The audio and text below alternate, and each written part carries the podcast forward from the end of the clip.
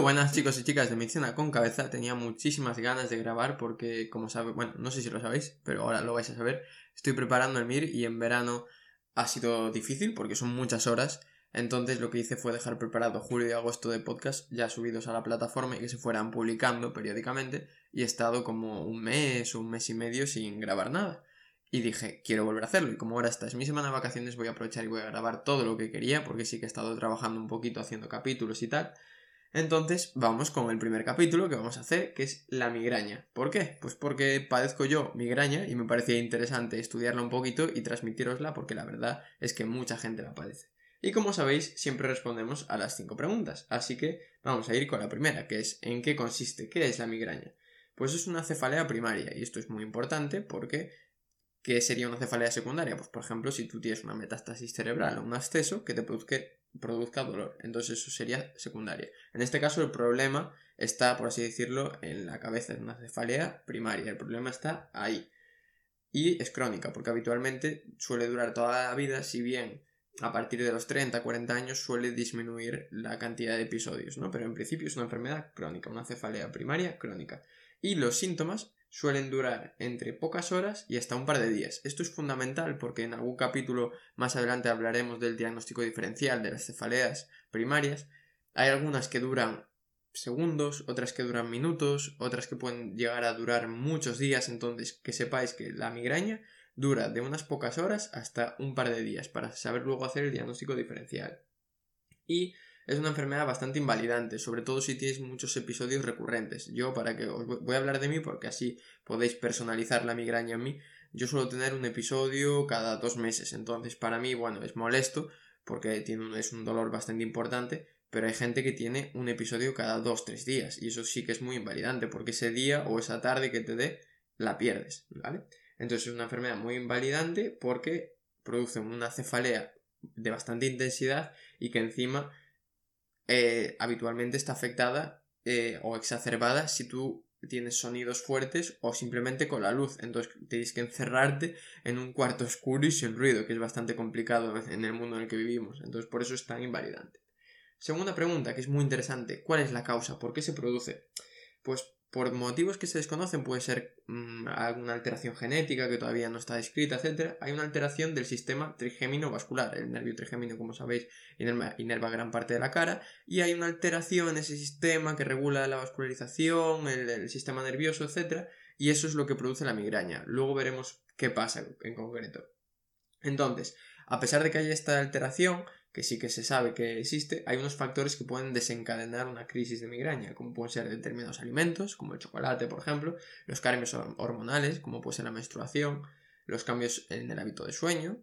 Si tú, por ejemplo, estás durmiendo normal y de repente sales de fiesta dos días seguidos, pues esa privación del sueño puede desencadenarte una migraña y sobre todo el estrés. Ha visto que el estrés es fundamental para que tú tengas una crisis de migraña.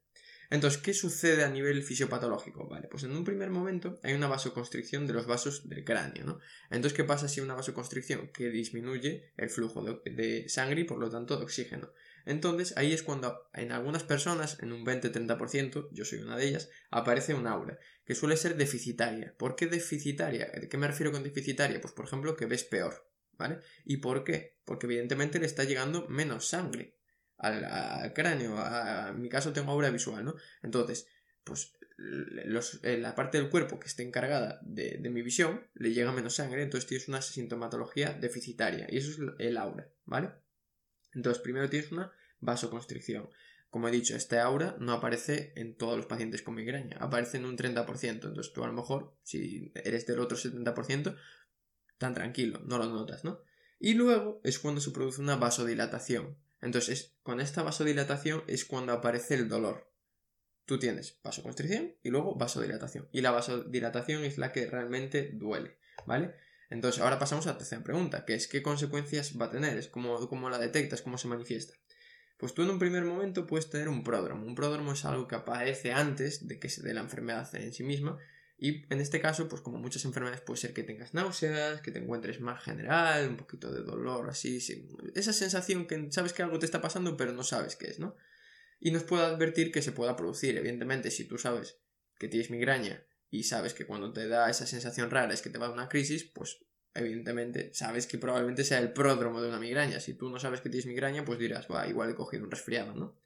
Luego viene el, la fase de vasoconstricción y en ese 20-30% de la gente aparece el aura, que, el aura, que suele ser deficitaria, como hemos dicho, y suele ser de tipo visual, pues escotomas, es decir, zonas del campo visual en las que tú no ves bien. Eh, en mi caso, como he dicho, tienes una visión borrosa. Yo notaba, eh, cuando me dio la primera crisis, notaba que estaba en clase y veía más borroso el encerado y decía, ¿por qué me pasa esto? Y a mayores puede cursar con un aura de parestesias, que es como esa sensación rara a nivel, pues por ejemplo, de la mano. A mí me pasa en el brazo izquierdo. Entonces, noto como hormigueo en la mano y que me va subiendo por todo el brazo y me llega a la, cara. Y de hecho en la cara me da la sensación de que se me duerme la lengua y es una sensación súper desagradable. Porque parece que no, eres, no, tienes control, ¿no?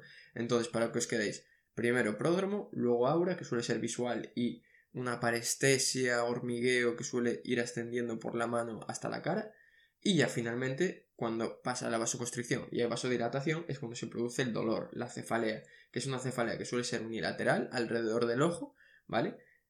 Frontotemporal, como he dicho, eh, alrededor del ojo y que se asocia con fotofobia y sonofobia. ¿Esto qué quiere decir? Que ante el más mínimo ruido y ante un poquito de luz se exacerba muchísimo, parece que te va a explotar la cabeza, por eso te tienes que encerrar en una habitación que no haya luz y que haya el más mínimo ruido posible. Y claro, eso es muy difícil, como he dicho, entonces es muy invalidante. Cuando te da la crisis de migraña, deseas que se acabe el mundo.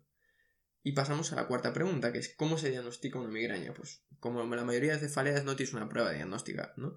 Tienes que hacer evidentemente un TAC.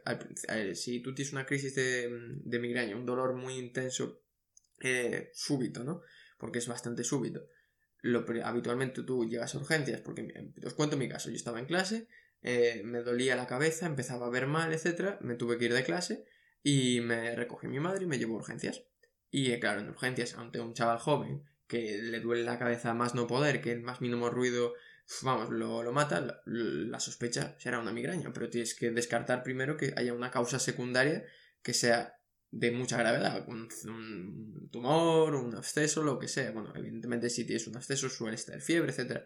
Pero claro, si tienes unos determinados síntomas de alarma, te hacen una prueba diagnóstica. A mí en mi caso me hicieron un TAC para descartar algo grave. Y en caso de que esté descartado, vale, me dijeron, bueno, probablemente tengas una crisis de migraña, por lo tanto, lo importante es detectar en el diagnóstico síntomas de alarma de que sea una cefalea de gravedad si, hay, si los hay, descartar que sea eh, una causa de gravedad y luego es un diagnóstico clínico, pues evidentemente una cefalea que es una unilateral pulsátil que empeora con el sonido y con la luz, pues lo más probable es que se trate de una migraña. Y finalmente pasamos a la última pregunta, que es ¿cómo tratamos la migraña? Pues como no sabemos la causa, bueno, sabemos que hay una alteración del sistema vascular, pero no sabemos en cuál es la alteración concreta que produce que haya esta disregulación, no podemos curar la enfermedad. Lo que tenemos que intentar es controlar los factores que la desencadenan. Por ejemplo, si tú estás estresado, intentar no estar tan estresado. Yo, por ejemplo, no puedo comer todo el chocolate que me gustaría porque sé que si como mucho chocolate a los dos días tengo una migraña. Em, evidentemente, dormir. No puedes tirarte tres días sin dormir porque vas a tener una migraña. Vamos, tener unos hábitos de vida, entre comillas, saludables y acordes a la migraña, ¿no? Luego, si tú tienes una migraña de intensidad leve moderada, se suele tratar pues, con antiinflamatorios, con ibuprofeno y con paracetamol, para que nos entendamos.